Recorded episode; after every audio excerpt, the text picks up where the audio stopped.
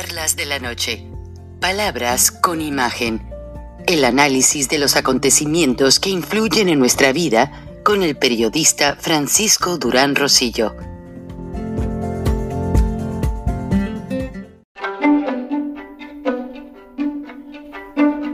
Frank Durán Rosillo eh, te saluda y los saluda a todos ustedes, su amiga María Celeste Raraz, para invitarlos a que se suscriban a mi canal de YouTube María Celeste Raraz, tal como mi nombre, donde les informo todas las semanas eh, sobre entrevistas que tienen un tema que ayuda a mejorarnos como personas y de paso son interesantes.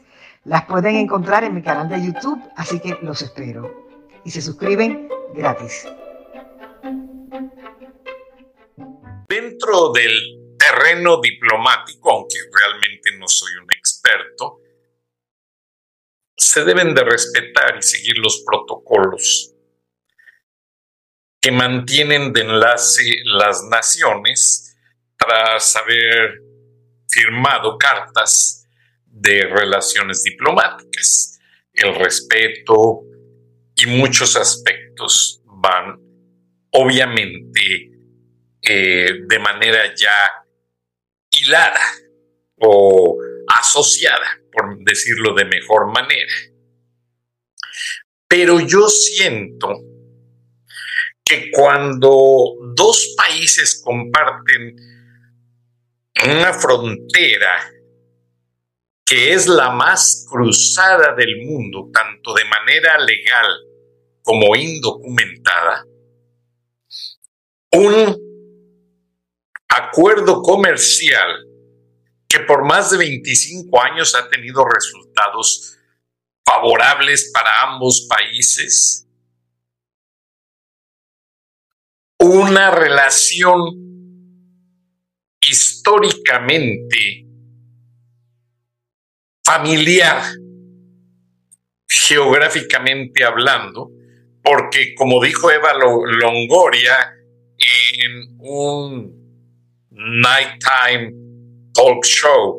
Creo que fue con David Letterman, si no me falla la memoria. Y yo veía ese show porque David Letterman era un presentador del tiempo.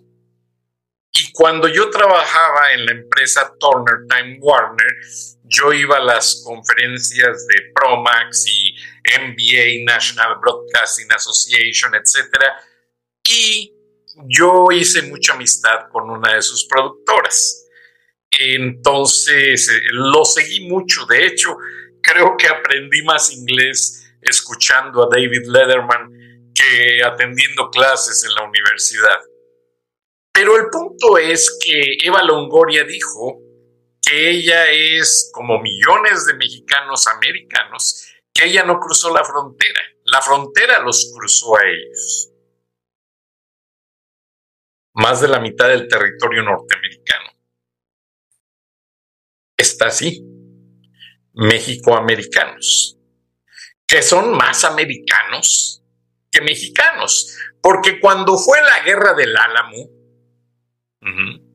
que el presidente Houston declaró la República de Texas,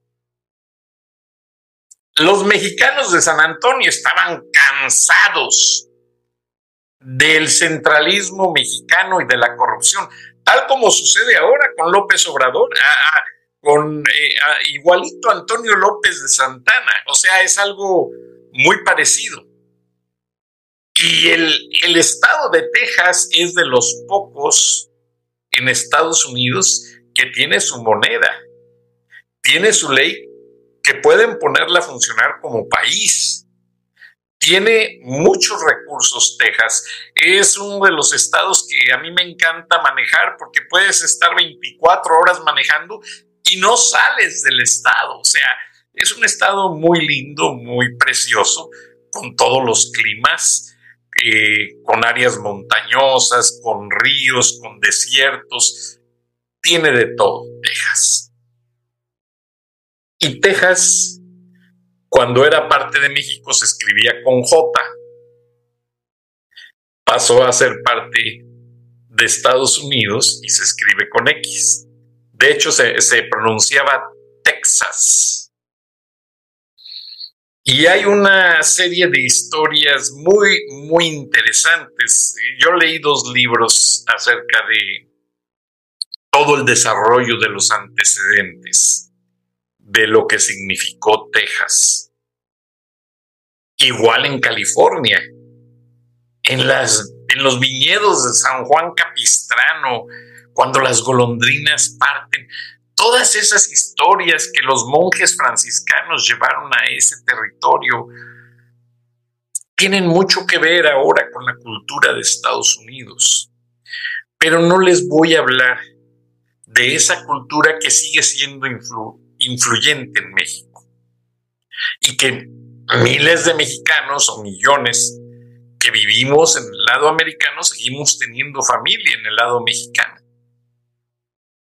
Hoy lo que les quiero decir es algo bien sencillo.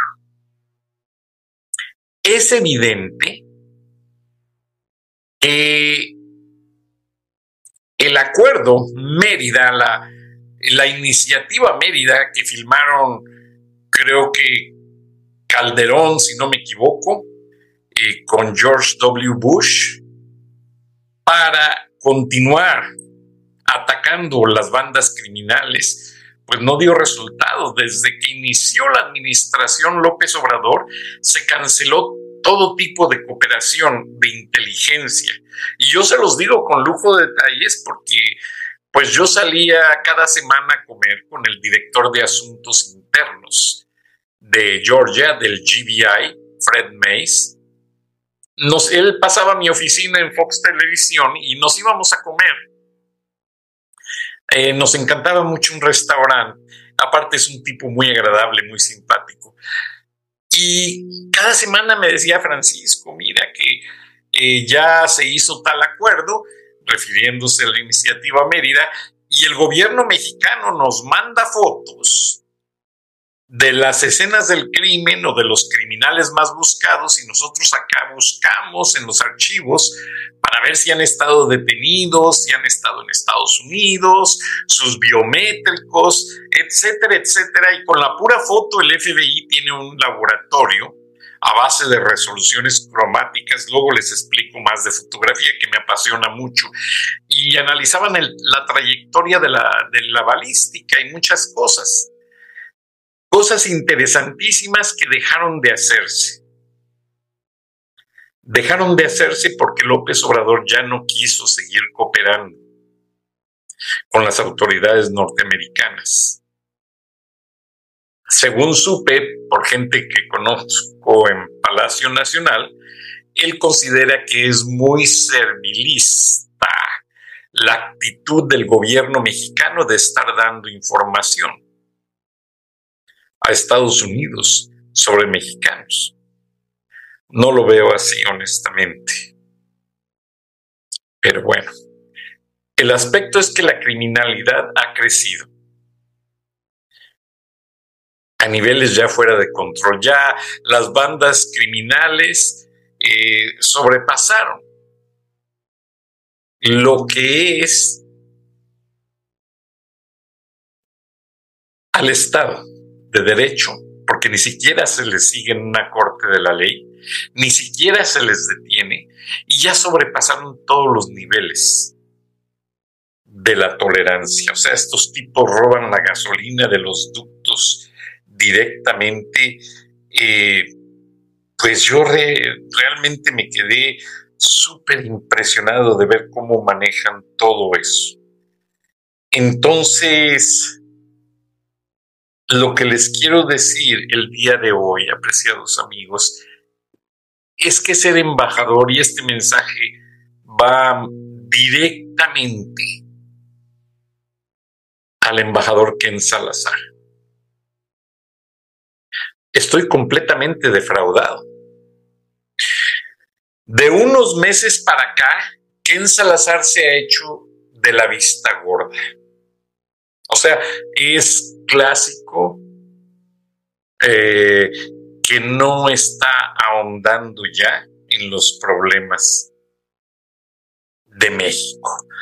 Y pues esto a mí me tiene perplejo, molesto, y yo se lo digo con propiedad, yo soy lo que le llaman los americanos un taxpayer, soy un pagador de impuestos en los Estados Unidos.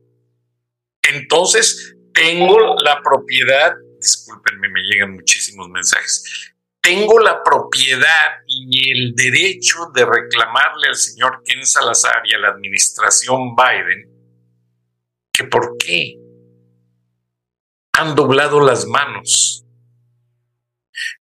Como se diría en, inglés, Mr. Ken Salazar and Mr. Biden, they gave the arm to twist. Ellos dieron el brazo a torcer con la dictadura de López Obrador y no están haciendo nada para combatir a estas bandas criminales. Y como lo vamos a ver, el embajador en Salazar, pues muy contento, eh, paseando en el centro histórico de la Ciudad de México, eh, en su bicicleta, y pues no tiene nada de malo, me da gusto, qué bueno lo felicito. La única situación que a mí me tiene así molesto honestamente es que en Salazar debiera de estar pues más consciente. Véanlo, ahí está, ya está pone un mensaje. Déjenme ver si le puedo poner el volumen. Este, Ahí está el Creo que no dice nada. Pero el texto se está preparando para una reunión centenario. Esto no horas. Está bien, siempre y cuando pues va lleno de cualidades.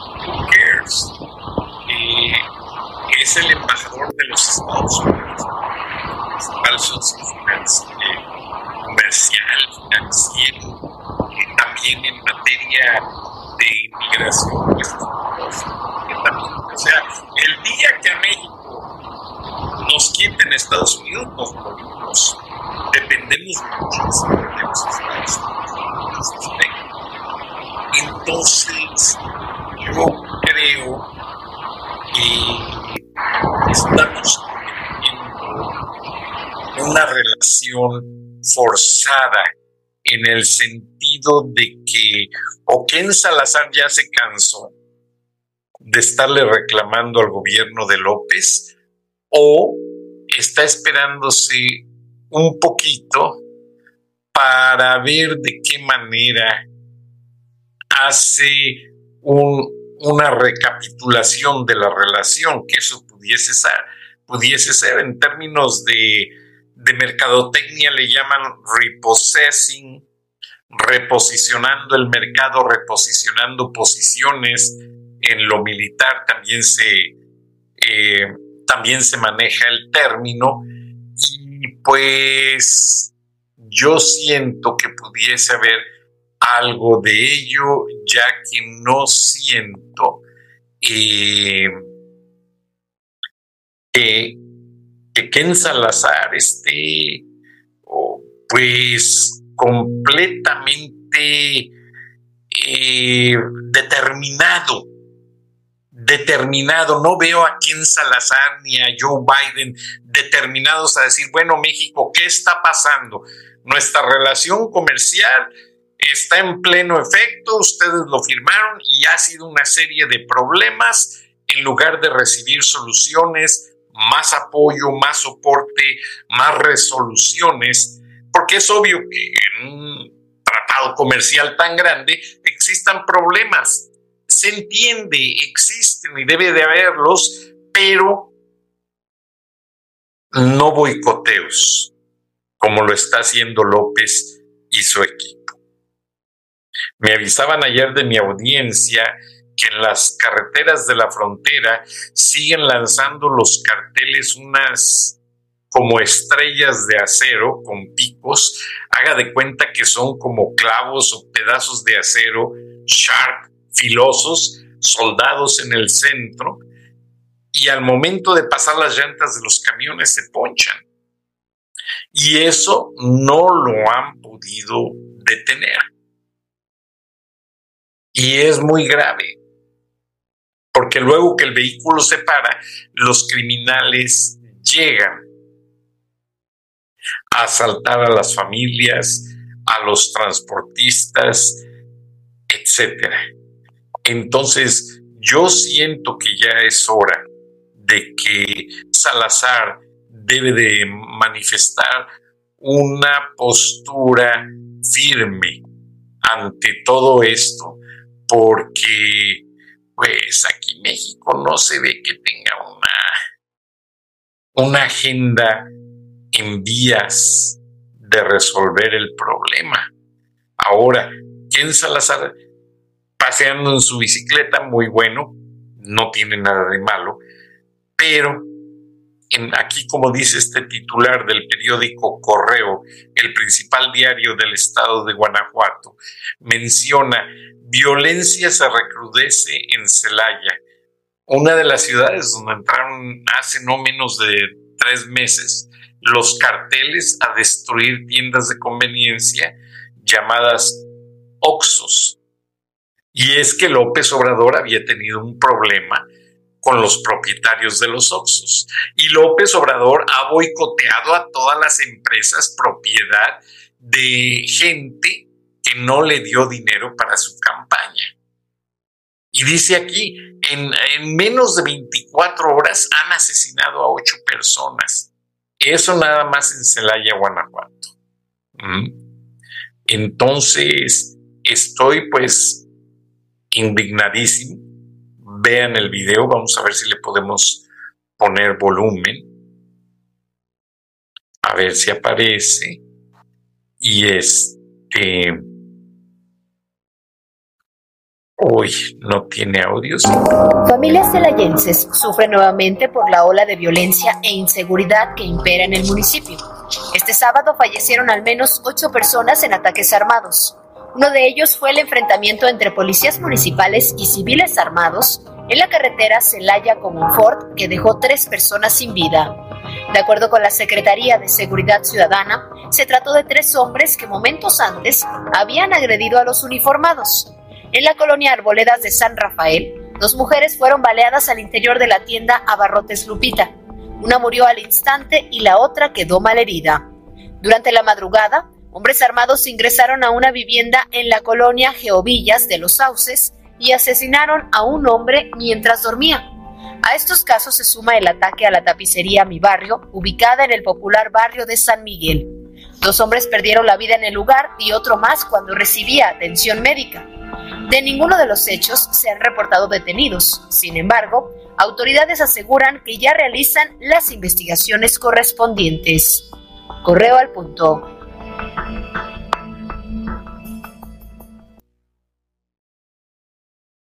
Qué bueno que se investigue, pero lo malo es que siempre queda esto como latente. Todo queda en una carpeta de investigación, se toman fotos, esto, lo otro, pero no. No se llega a la raíz del problema. Y ahí tiene mucho que ver Ken Salazar en el aspecto del control de armas en la frontera que entran a México. Y también en no saber presionar, porque creo que no sabe presionar a López Obrador. Con todo respeto, López Obrador se ve que ya puso bajo control a Ken Salazar. Ya lo tiene controladito, ya lo tiene maniatado. Algo algo le sabe la 4T al gobierno norteamericano, que se lo tiene doblado de manos. No, hombre, yo quisiera ver un John Dimitri Negroponte. Estuvo en México como embajador. Un tipo que nunca se ha dejado en ningún país del mundo ningunear como embajador y hace respetar los derechos de Estados Unidos en los países. Y no creo que Mr. Ken Salazar tenga esas credenciales. Pudo haber sido muy buen abogado, lo veo cansado, lo veo desgastado. En sus conferencias, pues nada más dice lo que tiene que decir, muy maquillado, no de su cara, sino la, retórica, la narrativa de sus palabras. Y yo no creo que en esto que le queda de gobierno a Joe Biden logren resolver una parte de la tan nutrida agenda de relaciones bilaterales México-Estados Unidos. No lo veo. Ni en materia de indocumentados, ni en materia de narcotráfico, ni en materia de violencia, y eso los dos pueblos sufriendo y muy afectados. Me refiero a la sociedad norteamericana por el lado del consumo de los fentanilos, todos los días muriendo personas, todos los días muriendo americanos. Y en el lado mexicano, ya lo vieron, la violencia, los ataques, todo sigue de una manera galopante sin que se haya encontrado en ese tipo de relaciones. Y es, no es que lo encuentren y lo busquen, es que se dicta un acuerdo y se firma. A ver, López Obrador. A ver, Marcelo Ebrard. Tenemos intereses por parte de Estados Unidos que significan tantos miles de millones de dólares. El cordón industrial del Estado de México, y ya se los he dicho en muchos programas, del Estado de México a la frontera de Texas, ni China lo tiene. Es uno de los, es uno de los cordones industriales más importantes del mundo. Y tal parece que Ken Salazar no lo sabe porque no lo hace respetar, porque ya hay empresas que están cerrando sus puertas. En San Luis Potosí me llegó un reporte de inteligencia. En San Luis Potosí se hacen los chips para los casinos de Las Vegas, las fichitas. Y es algo muy clasificado. ¿Por qué? Porque esas fichas tienen un valor representativo. Bueno, pues ya esa empresa se ha visto tan maltratada por las amenazas de los carteles que ya van a cerrar sus puertas y van a hacer las fichas para las, los juegos de, apuestas en Las Vegas en otra parte del mundo, posiblemente a lo mejor hasta en los mismos Estados Unidos.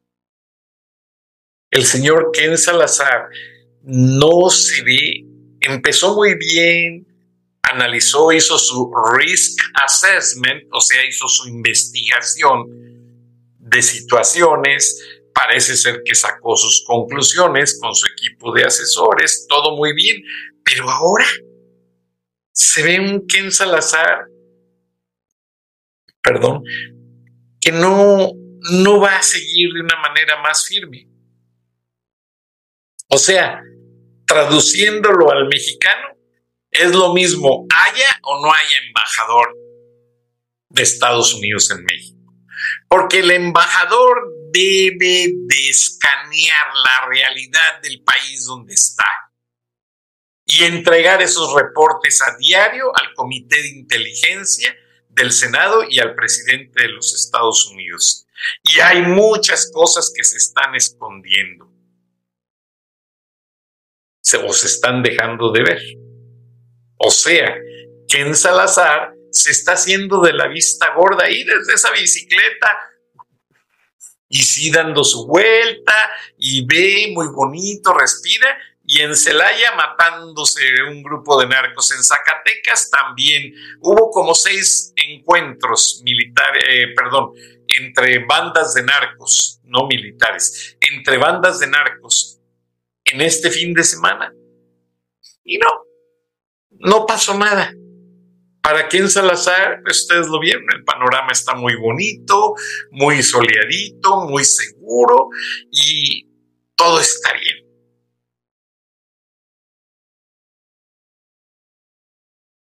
Caro Quintero no lo entregaron, o sea, sí lo detuvieron, pero no lo entregaron. Yo no siento que la administración Biden esté poniendo la suficiente presión. Donald Trump lo ha dicho. Y es que Donald Trump es un tipo de hechos. O sea, a Donald Trump le dicen, oye, vamos a hacer esto y se va a solucionar tal y cual y cual problema, y el tipo lo estudia, lo analiza y al día siguiente, como cuando rescataron Times, eh, Times Square en Nueva York. Times Square era, bueno, en la esquina tú volteabas a ver la banqueta y, lo que es el borde de la esquina de la banqueta de ambos lados lleno de colillas de cigarrillos.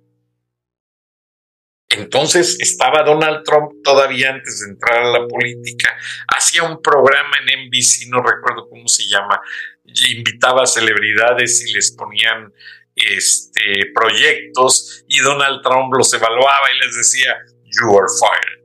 Y esto estás despedido. Ya, entonces la, la línea del programa era encontrar quién lo desarrollaba mejor. Pero, ciertamente, pues Estados Unidos no es un programa de televisión. Donald Trump cree que sus cuatro años de gobierno fueron los mejores que ha visto la historia de los Estados Unidos y no. Con todo respeto, señor Trump. Gobierno, el de Ronald Reagan. Ese fue un gobierno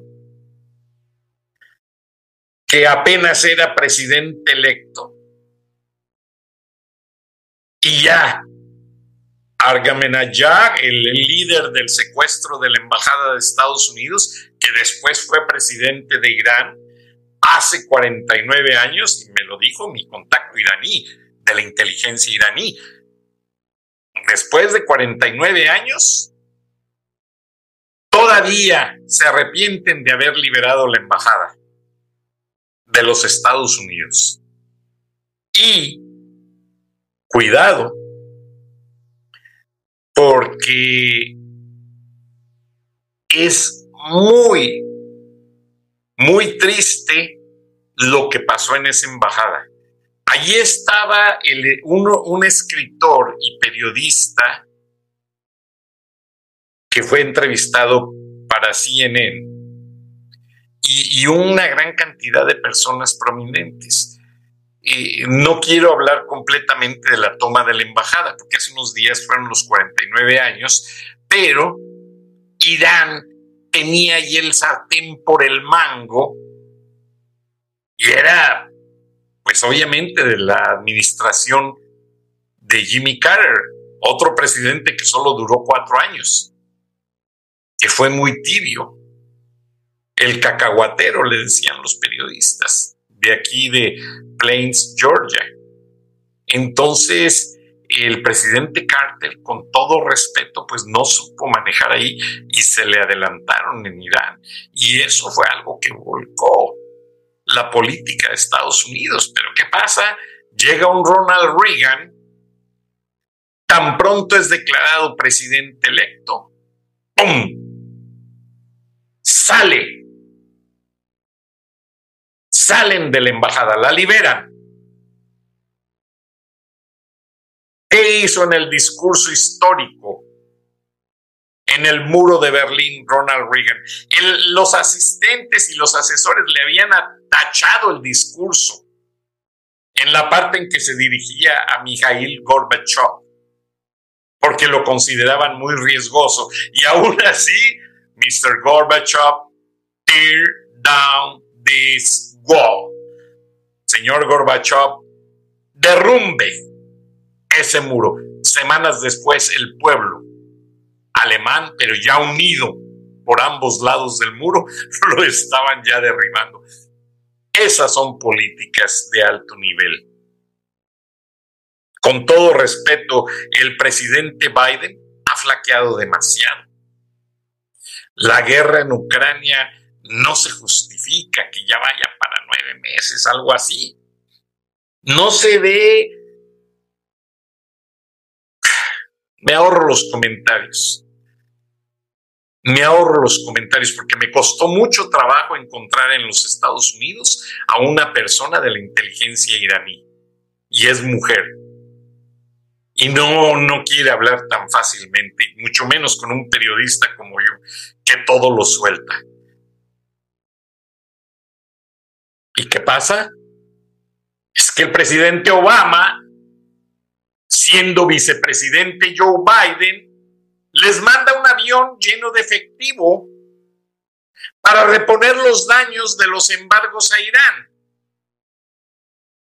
Y dentro de esa transacción se les cuelan 100 agentes dentro de los Estados Unidos que están sacando información no puedo decir. Pero sí me duele, me da coraje. Porque Estados Unidos es un gran país, pero de repente los políticos se duermen y se dejan ningunear. Como le está pasando aquí en Salazar con Andrés Manuel López Obrador. Ya se los están comiendo a los americanos. Estados Unidos en materia eh, diplomática ha bajado muchísimo.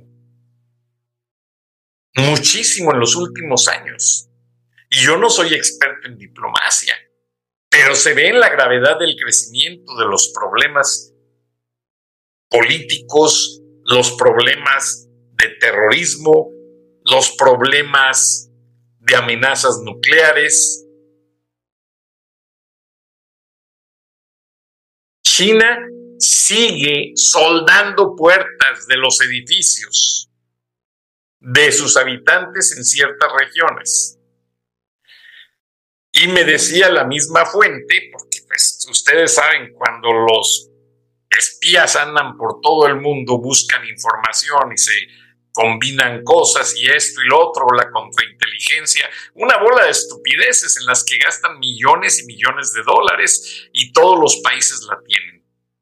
Israel tiene su Mossad, Estados Unidos tiene su Agencia Central de Inteligencia, Rusia tiene su KGB, etcétera, etcétera. Y todos, entre ellos se andan cuidando uno con el otro. De hecho, tengo entendido que estos 100 espías de Irán tienen un infiltrado dentro de la Agencia Central de Inteligencia. Hasta ahí han llegado las cosas. Y es triste. Es deprimente.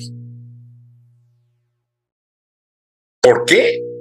Se está llevando una reunión de asesores militares en Washington, de todo el mundo. Hay seis militares mexicanos allí. Se están hablando cosas de alto nivel. Pero mucha gente no lo valora. Lo ven como algo social y asunto arreglado. Hasta ahí llegó todo. Pero como dicen mis amigos argentinos, para no hacerme fuera del tarro, regreso a la esencia del tema. Ken Salazar, no, ya no está cumpliendo. Y miren que Ken Salazar es México-americano y no está cumpliendo ni con uno ni con el otro. O sea, no está resolviendo los problemas bilaterales, ni para bien de Estados Unidos ni para bien de México. Y, honestamente, bastara que lo resolviera para bien de Estados Unidos y quedaríamos bien en México. Porque tanta violencia, tanto tráfico de drogas, tantas cosas ya son realmente inaceptables. Y que en Salazar en los últimos meses, pues no. No. No. Ahora, la gran diplomática, ex embajadora de México en Washington, su esposo un gran periodista, no voy a decir el nombre, porque ya ella está formando parte de otras organizaciones. Ella sigue haciendo mucho por México. Pero el subsecretario para Asuntos de América del Norte, este jovencito Velasco, la trató pésimamente mal, siendo que nuestra embajadora, una gran dama egresada del Colegio de México, Marcelo Ebrard, Marta Bárcena, un colaborador de este programa, Rogelio Ríos Serrán, y otras personas formaron parte del grupo de estudios en el Colegio de México. Razones de la vida se reencuentran en Washington. Y la señora Marta Bárcena no, pues más bien no tenía por qué soportar las estupideces del inepto del subsecretario Velasco. Y mucho menos que las tolere otro idiota estúpido como Marcelo Ebrard. Y todo esto es una cadena corrupta. Y por eso Ken Salazar no hace nada. Nada más está calentando la silla en la embajada.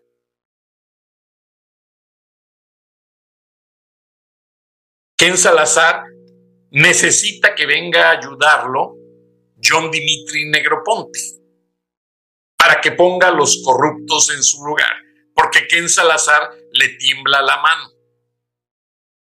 O como dirían en inglés, no cojones, señor Ken Salazar.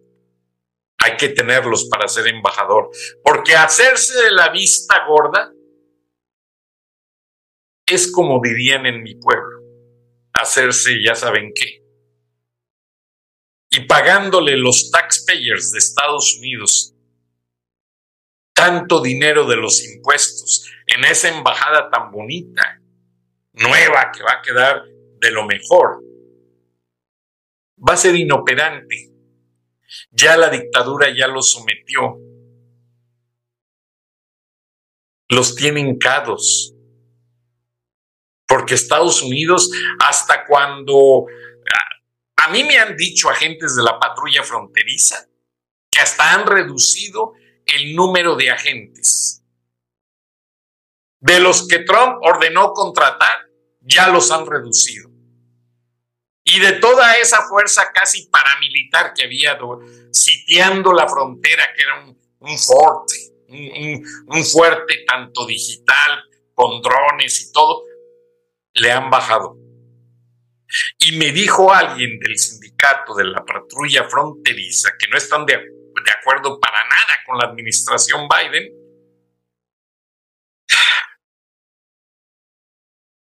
el director de Homeland Security, en quien declinaron todo el control de la frontera, porque Kamala Harris, o como le dicen los republicanos, Kamala Harris, se desentendió del asunto. Así. Y Mallorcas Alejandro Mayorkas, secretario de Homeland Security, de repente acepta que se diga, ¿saben qué, sector McAllen? Vamos a tomar un curso mañana en Brunswick, Georgia, se van a venir todos a estudiar y la frontera se queda al garete. O sea, sin cuidar, nadie hay ahí protegiendo. Y los carteles se enteran, les avisan a los carteles tal sector del sector McAllen, tal sector de por el paso, por Eagle Pass. Eso que sucedió hace dos veranos en Eagle Pass, en Texas, cuando llegaron todos los haitianos, eso alguien se los informó, porque a mí me dijo un agente del Border Patrol que estaba allí, me dice Frank, ¿sabes qué? A estos les avisaron que solo teníamos 22 agentes para no sé qué tantos cientos de kilómetros de frontera. Y en esos días no tenían equipo para cuidar bien todo el sector. Y luego todavía lo regañan que porque los caballos... Eh, el agente del Border Patrol lo que estaba haciendo era controlando el caballo no era que quisiera agredir al haitiano, pero el haitiano con las bolsas de comida a levantar los brazos, obviamente que alteró al caballo. Pero todo esto está siendo malinterpretado y lamentablemente está siendo un efecto dominó negativo en ambos lados de la frontera. Estados Unidos está perdiendo su frontera. ¿O será que el Partido Demócrata diga, bueno, le vamos a regresar a México lo que les quitamos? Posiblemente. Ahora, López Obrador quiere reunir a todos los países del Acuerdo de Sao Paulo para hacer el famoso Estado bolivariano. Quieren hacer una moneda nueva que circule entre todos los países y que sea la que según ellos va a dominar al dólar. Esto no es nuevo, esto ya había pasado, ya se había manejado. De hecho, Estados Unidos, esta era la administración de Bill Clinton, y hubo un asesor que le dijo a Bill Clinton, vamos a sacar algo que se llame Amero. Amero es una moneda física, todavía no existía nada de las monedas virtuales como el Bitcoin y todo eso, no. Yo no creo en eso.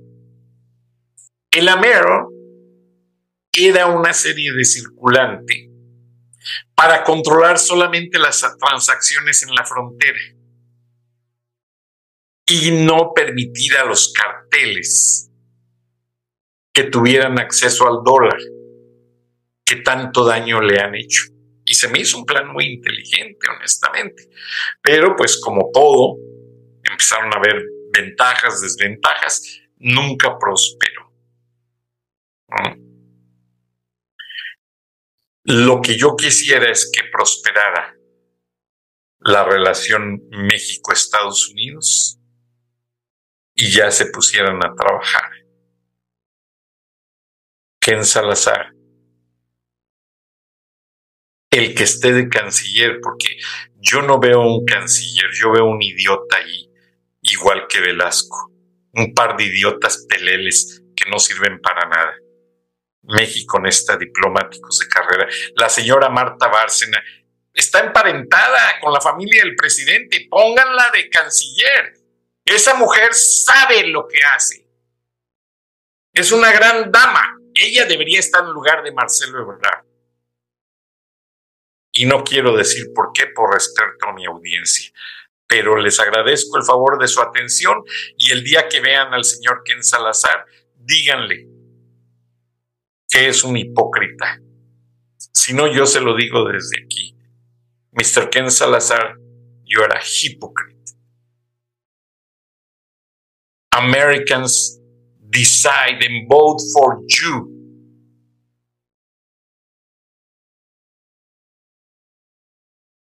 In the cameras of the United States and the Commission of Foreign Relations decide that you were the most qualified person to represent America's interest in Mexico. Our next door, the front yard, the most important commercial partner in the world for the United States of America. So, ride your bike, but put pressure over the dictator before he put you in other place. Lord bless America, Lord bless Mexico. Dios bendiga a todos. Los amo y gracias. Hasta entonces. Durán Rosillo eh, te saluda y los saluda a todos ustedes, su amiga María Celeste Raraz, para invitarlos a que se suscriban a mi canal de YouTube María Celeste Raraz, tal como mi nombre, donde les informo todas las semanas eh, sobre entrevistas que tienen un tema que ayuda a mejorarnos como personas y de paso son interesantes. Las pueden encontrar en mi canal de YouTube, así que los espero. Y se suscriben gratis.